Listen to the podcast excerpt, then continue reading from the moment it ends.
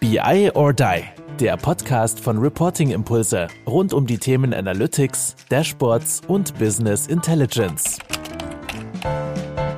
Jo, hallo zusammen zu unserem monatlichen BI Newscast. Natürlich wie immer mit Carsten Bange. Schön, dass du da bist. Wir haben uns erst letzte Woche unterhalten beim Data Talk, immer freitags um 12 Uhr mit Erik Purwins und Oliver Ulbrich, heute BI Newscast und ich kann schon mal einen kleinen Teaser vorweggeben. Es wird SAP-lastig, aber nicht nur SAP-lastig. Das hat nämlich einen Grund, Carsten. Was war denn bei dir los? Hallo Andreas und hallo an alle Hörer natürlich. Ja, ähm, die News. Was, was war los? Wir hatten gerade vor wenigen Tagen unsere Veranstaltung, Online-Konferenz, The Future of SAP Data and Analytics, ging um die Frage, wie geht's bei SAP weiter? Wie kann ich SAP-Daten besser nutzen? Und äh, was macht eigentlich eben die SAP selbst auch? Was macht sie mit ihren Werkzeugportfolios? Was empfiehlt sie ihren Kunden? Und da gab es natürlich sehr, sehr viel Spannendes zu hören und zu sehen. Ja, das, das glaube ich, ne? weil man, die SAP ist ja auch, wie ich das in den Projekten merke, eigentlich ja noch mit Abstand der größte Player. Natürlich unterhalten wir uns viel über Cloud, viel über Power BI im Frontend-Bereich etc. Aber die SAP und die HANA, das hat ja, sag ich mal, echt jeder zweite Kunde im Einsatz in Deutschland, oder? Ja, absolut. Ich meine, die Dominanz kommt natürlich aus dem ERP-Bereich, logischerweise. Und äh, viele haben da ja auch letztendlich eine SAP-Strategie oder fahren die Idee, naja, ähm, die Integration zwischen SAP-Analyse oder Data- und Analytics-Werkzeugen und dem ERP-System, die ähm, sollte ja zumindest im SAP-Portfolio sozusagen recht eng gegeben sein und das hat gewisse Vorteile. Wir müssen natürlich sagen, dass ähm, in den letzten Jahren, vielleicht 10, 15 Jahren, das ein bisschen gebröckelt hat, kann man nicht anders sagen. Das heißt, gerade diese äh, sag mal, Cloud-Strategie der SAP ist glaube ich, bei vielen Kunden nicht so ganz klar gewesen. Die hat sich auch ja öfter geändert. Dann äh, ist ja doch das Thema, naja, sagen wir mal, Data Lakes bei vielen sehr prominent gewesen. Das wurde häufig in aller Regel ohne SAP-Lösung gemacht. Das heißt, die sagen wir, Landschaften haben sich da verändert. Und das stellt natürlich jetzt die Fragen eben Richtung Zukunft. Was macht die äh, SAP da oder wie kriege ich das zusammen? Da hatten wir einiges an spannenden Beispielen. Also ich kann vielleicht kurz, es gab wirklich sehr, sehr viele, deshalb ist es nur eine kleine Auswahl. Aber es gab die BSH-Hausgeräte, die haben mhm. einen Data Lake auf Amazon, haben BW ähm, für die strukturierten Daten zur Entscheidungsunterstützung, haben sich da jetzt auch strategisch entschieden, das in Zukunft so weiterzuführen und ähm, haben letztendlich aber quasi ja Silos geschaffen und haben darüber jetzt einen, virtuellen Layer gelegt und ähm, schaffen damit quasi die Integration. Und ich finde das eine ganz interessante Architektur. Also sich das vielleicht nochmal anzuschauen. Der Vortrag Welches Frontend nutzen die denn? Weißt du das? Haben die das, war das auch Thema? Ja, also die ähm, nutzen die, also erstmal den Nodo für die Integration. Das ist ja so okay. quasi so eine Art logisches äh, Warehouse dann oder ja, einen logischen Layer haben. Und dann ist es so, dass sie ähm, SAC nutzen, Power BI natürlich, wie jeder quasi, und auch einiges so an Tableau-Nutzern haben und jetzt aber sehen, dass eben SAC doch gerade aus diesen Reporting getriebenen äh, Use Cases raus ähm, als Standard gesetzt werden soll und dass okay. sie aber daneben eben quasi noch so eine explorative Welt haben, wo sie sagen, da sind die Self-Service-Nutzer und da ist es eben etwas freier. Ne? Das heißt, da sind sie nicht ganz so stark Richtung Standardisierung unterwegs. Spannend, hört sich ja erstmal vorbildlich Nein, auf jeden Fall super interessant. Und dann, also die, die Fragen, die wir gesehen haben, die auch vorgestellt wurden, waren natürlich sehr stark im Bereich Data Warehousing, weil natürlich da jetzt mal die, der Weg der SAP nicht jedem so ganz klar ist. Ja, also es gibt ja BW vor HANA, da zögern aber einige Kunden. Es wird propagiert eben auch das SQL-basierte Data Warehousing, so nennt die SAP das, aber letztendlich eine HANA zu nutzen und auch eben selbst zu modellieren, eben frei aufzubauen. Quasi der Weg, den alle Nicht-BWs im Data Warehousing gewählt haben. Und das, sag mal, verwirrt den einen oder anderen, stellt sich aber die Frage, was mache ich mit meinem WW-Teams, mit meinem Know-how, was ich aufgebaut habe. Also da ähm, tut sich viel. Jetzt kommt ja noch die Data Warehouse Cloud zusätzlich ins Spiel, was natürlich nochmal die Frage aufwirft, ja, okay, wie, wie gehe ich jetzt eigentlich in die Zukunft? Und das ist tatsächlich bei uns in dem Beratungsgeschäft einer der wesentlichen Treiber. Also genau diese Fragen zu beantworten, wie sieht jetzt meine Zukunftsstrategie hier aus bei all diesen Änderungen, Neuerungen? Und gerade wie ich es dargestellt habe mit dem Thema Data Lakes und Integration, da hat die SAP sicherlich etwas an Boden verloren. Wir finden aber, ähm, dass mit der Data Warehouse Cloud, was jetzt ja mehr eine, wir nennen das Access Engine ist, das heißt also, ich baue wiederum hier, ich setze stärker auf die logische Integration und lass auch die Anwender hier einiges tun im Sinne von Self-Service. Also die können dann eben auch selbst modellieren zum Beispiel und selber da eben sich das zusammenstellen, was sie interessiert wir glauben, dass das schon die Zukunft ist. Wir nennen das Data Fabric. Es geht in Zukunft, glaube ich, stärker darum, äh, Silos oder Datenquellen, die ich habe, ähm, zu kombinieren und einen Zugang herzustellen über eben gemeinsame Semantik, über letztendlich eine, auch eine gemeinsame Zugriffsmöglichkeit, als jetzt wirklich zu versuchen, alles in eine Datenbank zu packen. Der Ansatz, da haben, glaube ich, inzwischen viele gesehen, dass das nicht so zukunftsfähig ist oder nicht so gut funktioniert und auch nicht die Agilität bringt, die ich häufig brauche. Mhm. Das heißt also, den Weg in die Richtung zu gehen, gehen. Das heißt also, wir glauben so, was aktuell gefragt ist,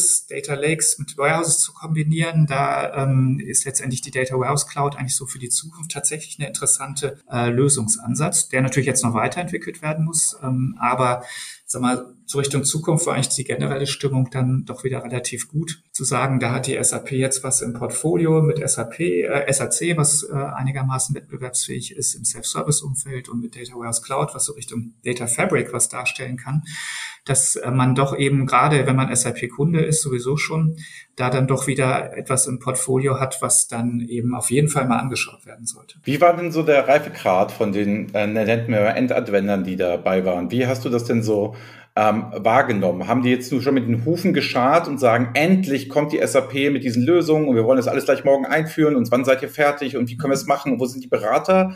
Oder war es, war es halt noch so, dass die Leute auch mit gewissen Zurückhaltung waren und ein bisschen überfordert waren. Weil ich sage jetzt mal so, die klassische BW-Architektur, am schlimmsten Fall noch jetzt aus meiner Sicht mit so einem Web Intelligence obendrauf, begegnet ja auch immer wieder und nach dem Motto, hau mir bloß ab mit Self-Service. Jetzt reden wir hier über Cloud, Self-Service und so weiter.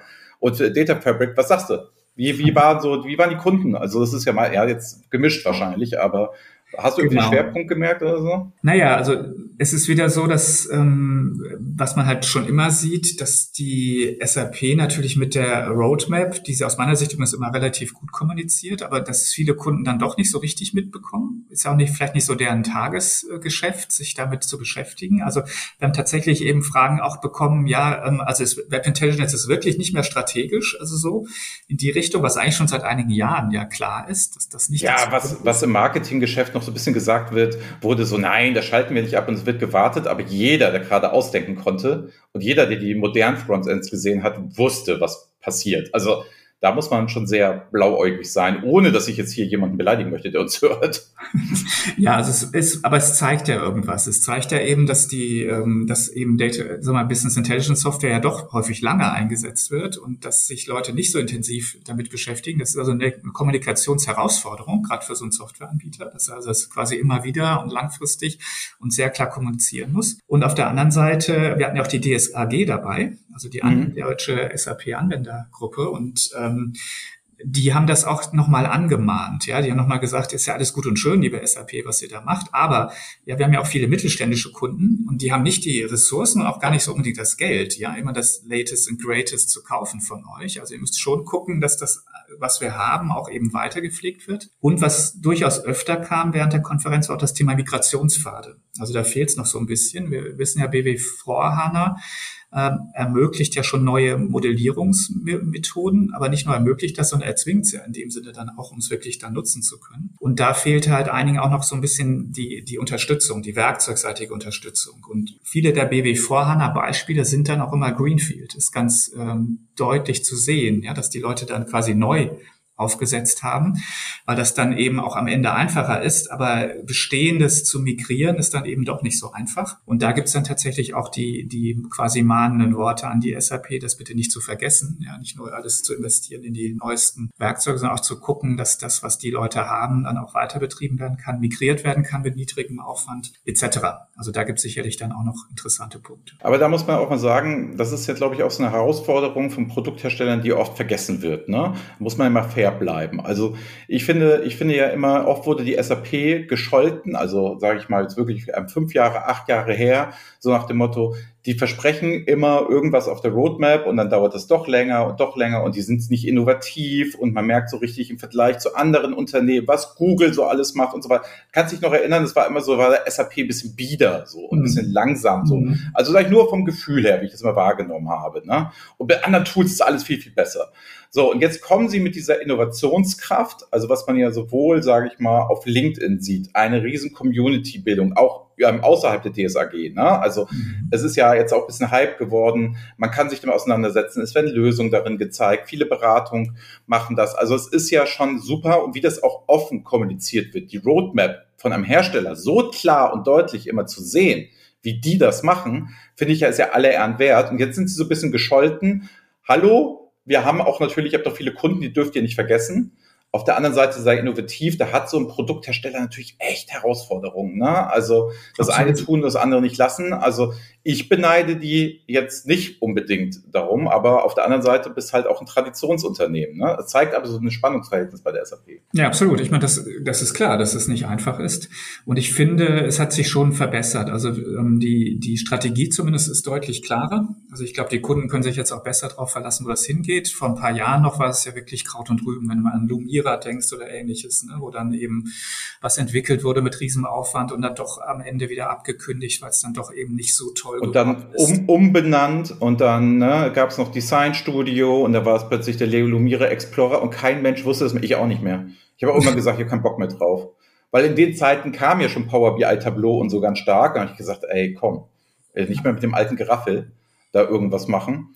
Aber das wieder nur aus der Sicht, sage ich mal, der, der, der Großkonzerne und der Kunden, die halt immer sehr stark auf das Neueste in irgendeiner Form gehen. Ne? Also ja. ich bin, bin mir hundertprozentig sicher, dass äh, viele Sachen, die wir damals auch im Designstudio gebaut haben, im Standard und für Standardreporting wahrscheinlich heute noch immer eins zu eins laufen und nicht abgelöst werden mussten.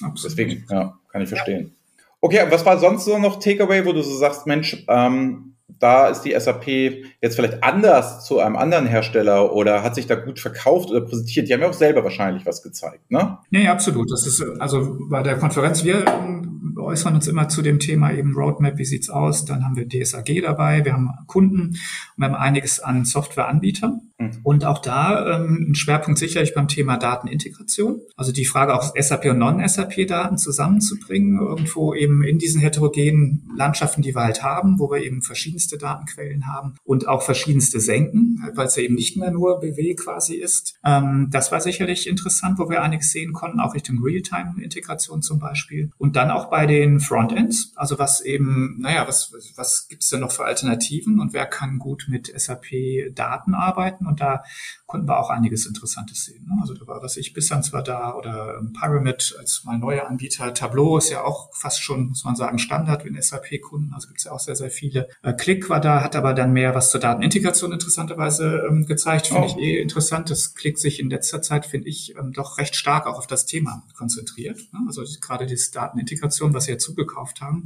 wird aber ein echter Pfeiler ihrer Produktstrategie offensichtlich und haben da auch einen Kunden mitgebracht. Airbus war es, glaube ich. Also also ich glaube, gibt es vieles Interessantes zu sehen. Ist alles on demand verfügbar. Link posten wir in den Show Notes. Und ähm, ja, da die Einladung, glaube ich, das eine oder andere sich da anzugucken, lohnt sich wirklich. Und ich habe gesehen auf der Agenda, es hat ein gemeinsamer Bekannter von uns gesprochen, der Hartmann von Porsche. ja. ähm, vielleicht magst du es kurz zusammenfassen, weil da der, der, der kleine Spoiler in, der, in dem Zusammenhang, ähm, der wird nochmal zu uns im Data Talk kommen. Da hat er schon zugesagt, also freitags 12 Uhr wird er uns mhm. noch mal ein bisschen, aber da wird das Thema ein bisschen anders sein. Über was hat der denn, was hat der denn da gesprochen? Gut, er hat einen Case aus dem CRM-Umfeld äh, gebracht, mhm. wo es eben dann auch um kritische Anwender geht quasi, nämlich die Händler, ja, die wirklich überzeugt werden müssen. Und ähm, Porsche finde ich insofern ganz interessant, weil sie halt ein sehr früher Kunde sind von SAP-Produkten. Das heißt, sie nutzen äh, alles in einem recht frühen Stadium, wo sich andere noch nicht trauen, auch häufig aus gutem Grund.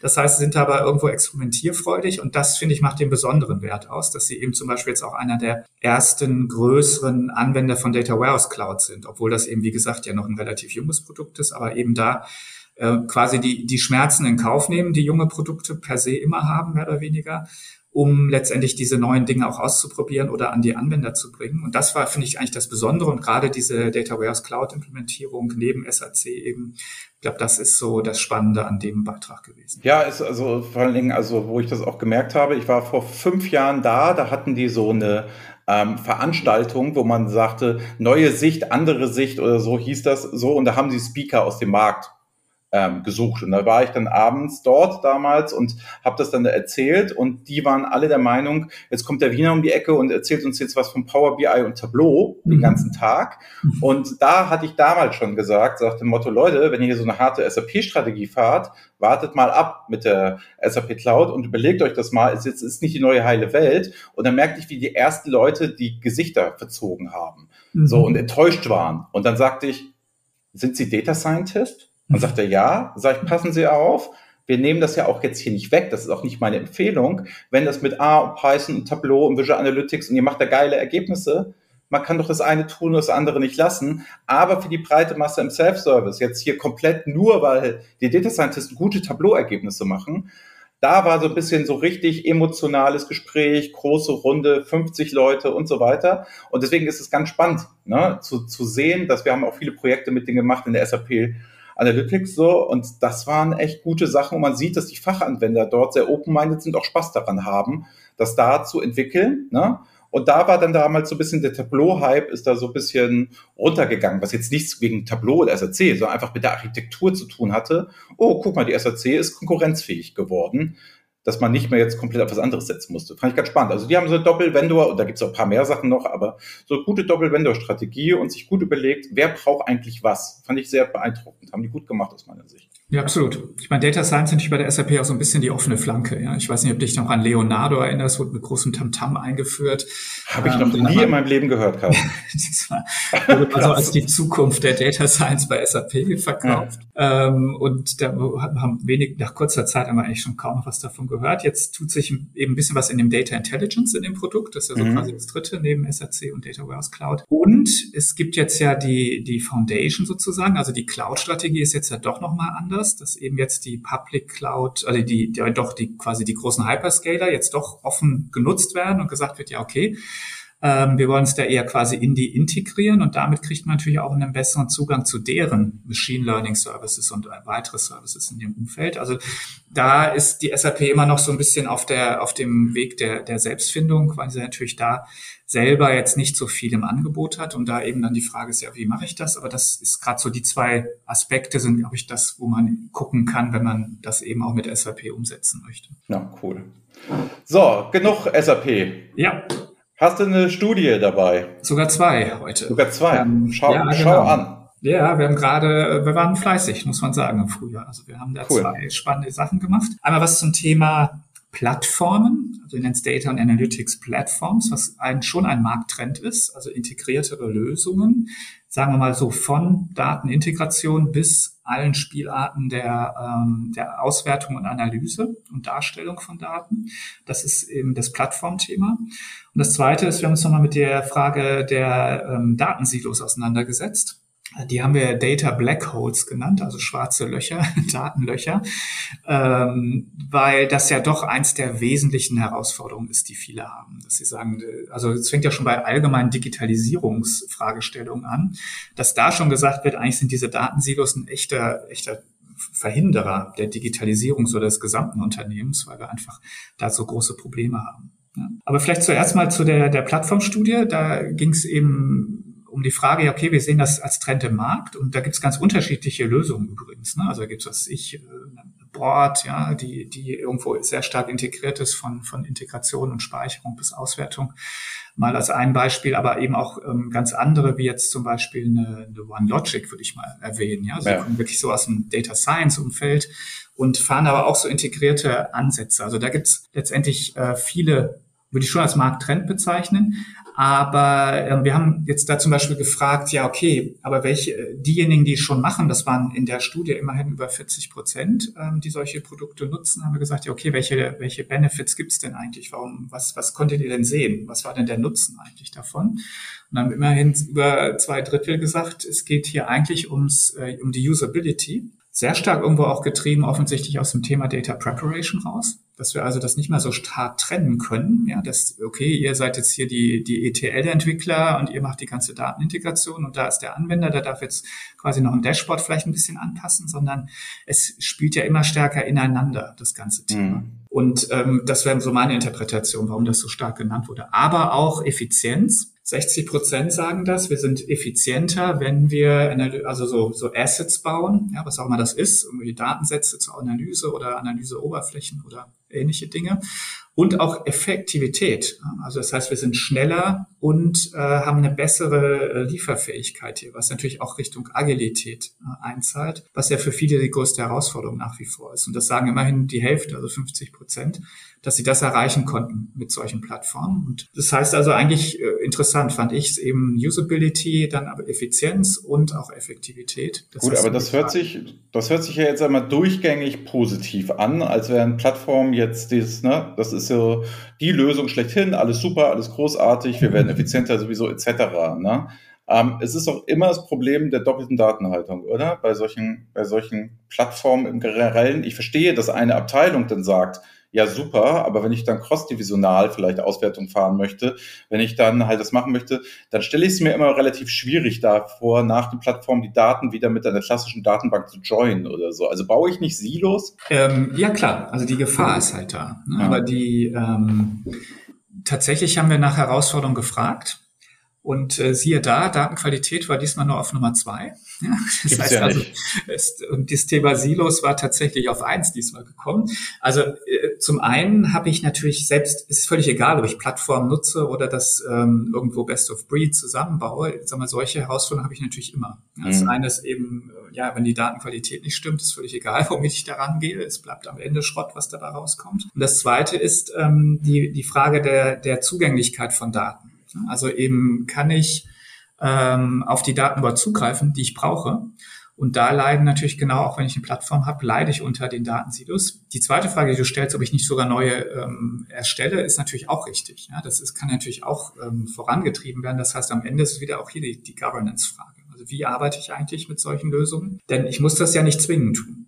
Ich kann ja auch hier quasi so, selbst wenn mir, also zum Teil sind ja schon viele Werkzeuge dabei, das auch nur logisch aufzubauen. Das heißt also zu sagen, okay, wir schaffen die Integration auf der logischen Ebene und ja. die Daten können auch bleiben, wo sie sind. Das ist sicherlich auch ein interessanter Trend. Das zweite ist, ähm, ich muss ja nicht die Silos, selbst wenn ich, wenn ich das Werkzeug zwingt, ähm, die Daten da rein zu integrieren, ähm, dann kann ich ja trotzdem dafür sorgen, dass ich weiß, was wo ist ja, dass es vielleicht nur so wie im Sinne des klassischen Data Mart Konzepts eine Ableitung ist. Ja, irgendwo gibt es trotzdem eine zentrale äh, Instanz, ähm, wo ich die Konsistenz herstelle.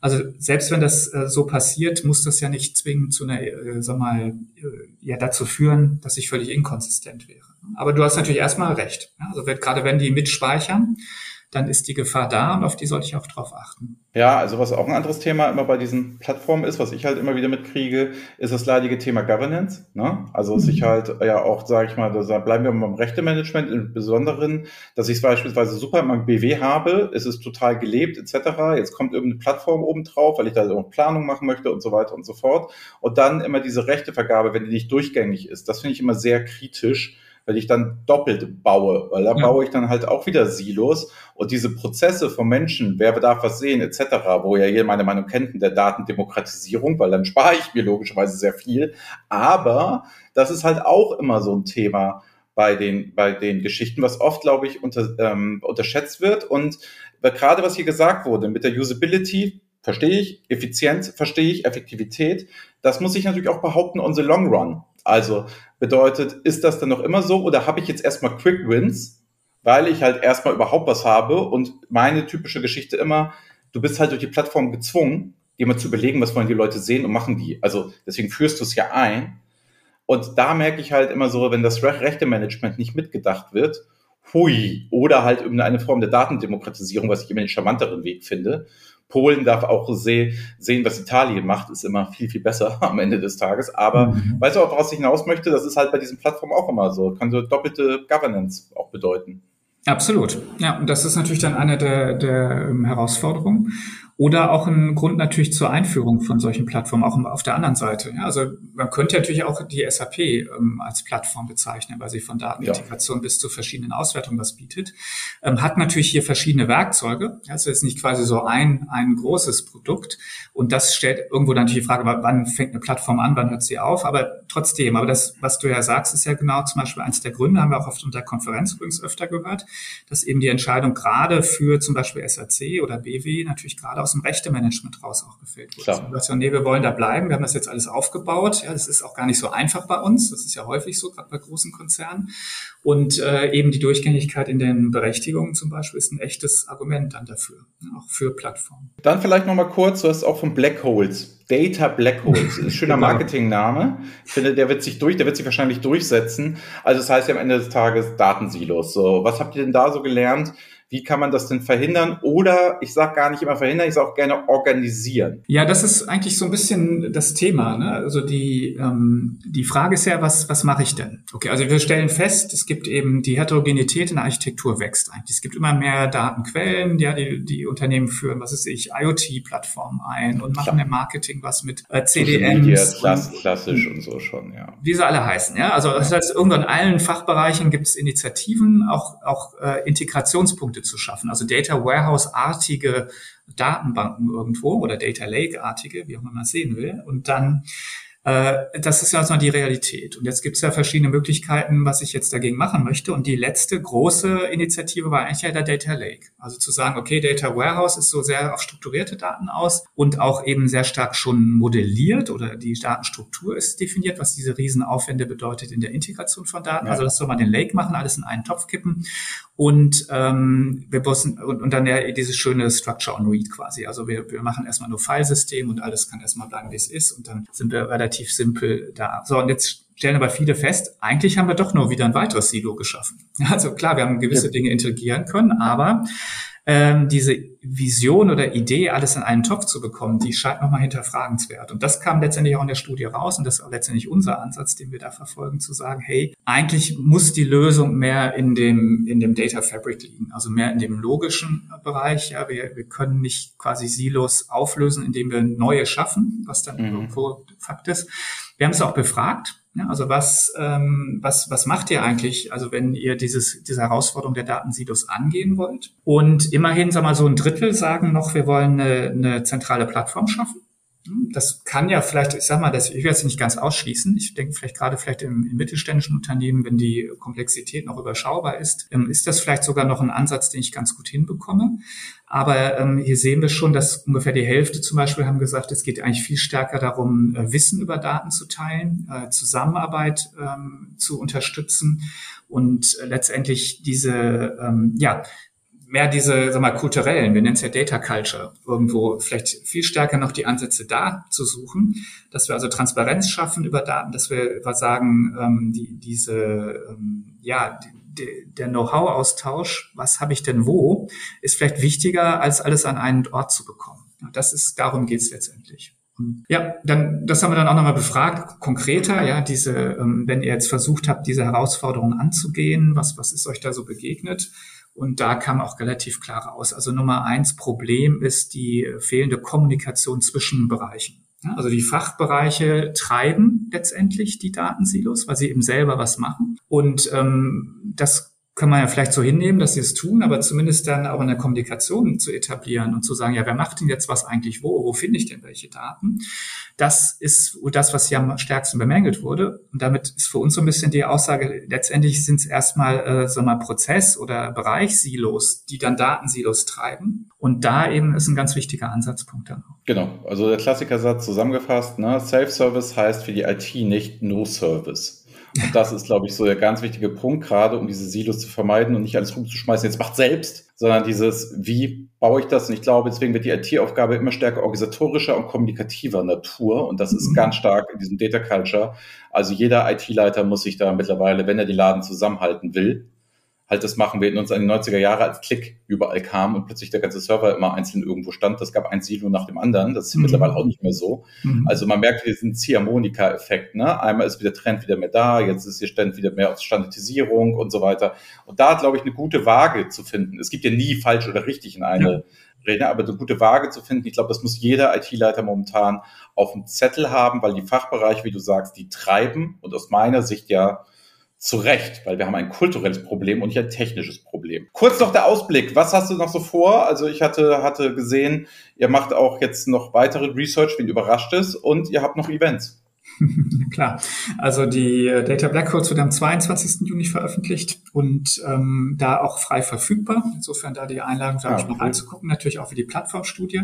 Und was wir gerade kurz vor der Veröffentlichung haben, ist der neue Score zu Enterprise BI Analytics Platforms. Passt natürlich auch zu der Studie. Da gucken wir uns die Plattformanbieter an. Ich kann schon mal so viel verraten. Es gibt einige Bewegung. Es gab ja auch einige Übernahmen im Markt, aber auch die, die Anbieter jetzt gerade mit den Cloud-Strategien, gerade die großen stellen sich da nochmal nochmal deutlich stärker auf. Also das sieht, wird auch reflektiert letztendlich in den Veränderungen im Score. Also da vielleicht schon mal ein bisschen neugierig drauf zu machen.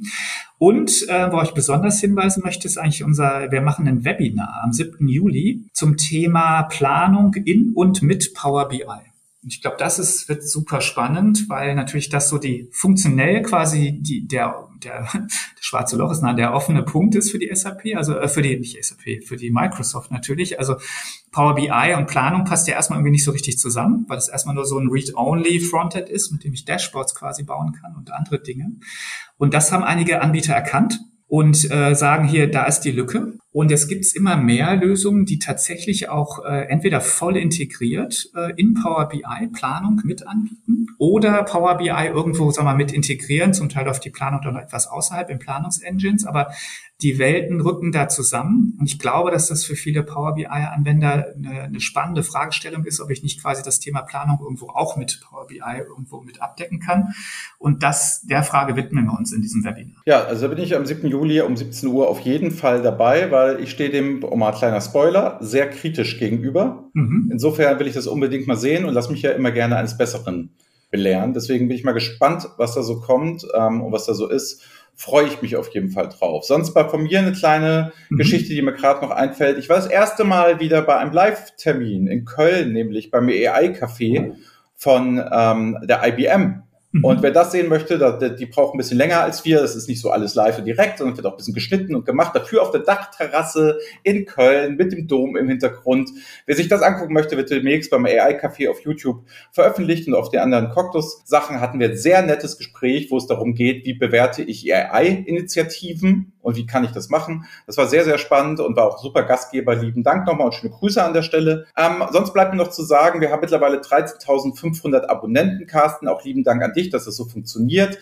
Ähm, wer es noch nicht mitbekommen hat, wir haben auf unserer Steady HQ Seite, findet man auch bei LinkedIn oder auf unserer Webseite etc., kann man ein Abo-Modell abschließen. Wir bleiben noch immer kostenlos.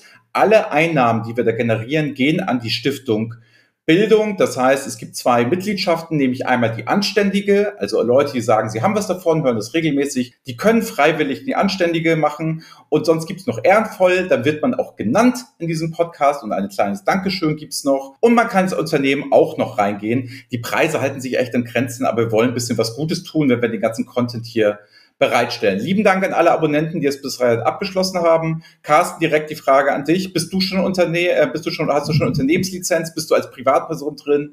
Ehrenvoll, anständig, etc. Ich bin ehrenvoll, weil Anna einfach bei der Kreditkarte geguckt hat, wie die sind und hat einfach bei mir gebucht. Also insofern bin ich jetzt ehrenvolles Mitglied. Absolut, genau. Ich denke mal, das ist die passende Mitgliedschaft und ähm, das ist ja was Neues von euch. Insofern mache ich das jetzt auch. Schön, freut uns sehr. In dem Sinne, Carsten, lieben, lieben Dank für die Einblicke. Also bitte seid uns nicht böse, dass wir heute so SAP-lastig waren, aber es war wirklich eine klasse Konferenz, viele Insights und wir wissen auch, wir haben viele SAP-Hörer. Beim nächsten Mal sind wir wieder ein bisschen breiter und ein bisschen offener aufgestellt, aber das war mir heute besonders wichtig, dass wir heute darüber mal sprechen. Insofern liebe Grüße und die letzten Worte des BI oder Newscast natürlich von Carsten Bange. Ciao von mir. Ja, also vielen Dank fürs Zuhören und äh, für die Treue der vielen Hörer und auch die Interaktion. Wir freuen uns da immer, auch von euch, liebe Hörer, zu hören und äh, sage dann bis zum nächsten Monat. Tschüss. Jo, ciao.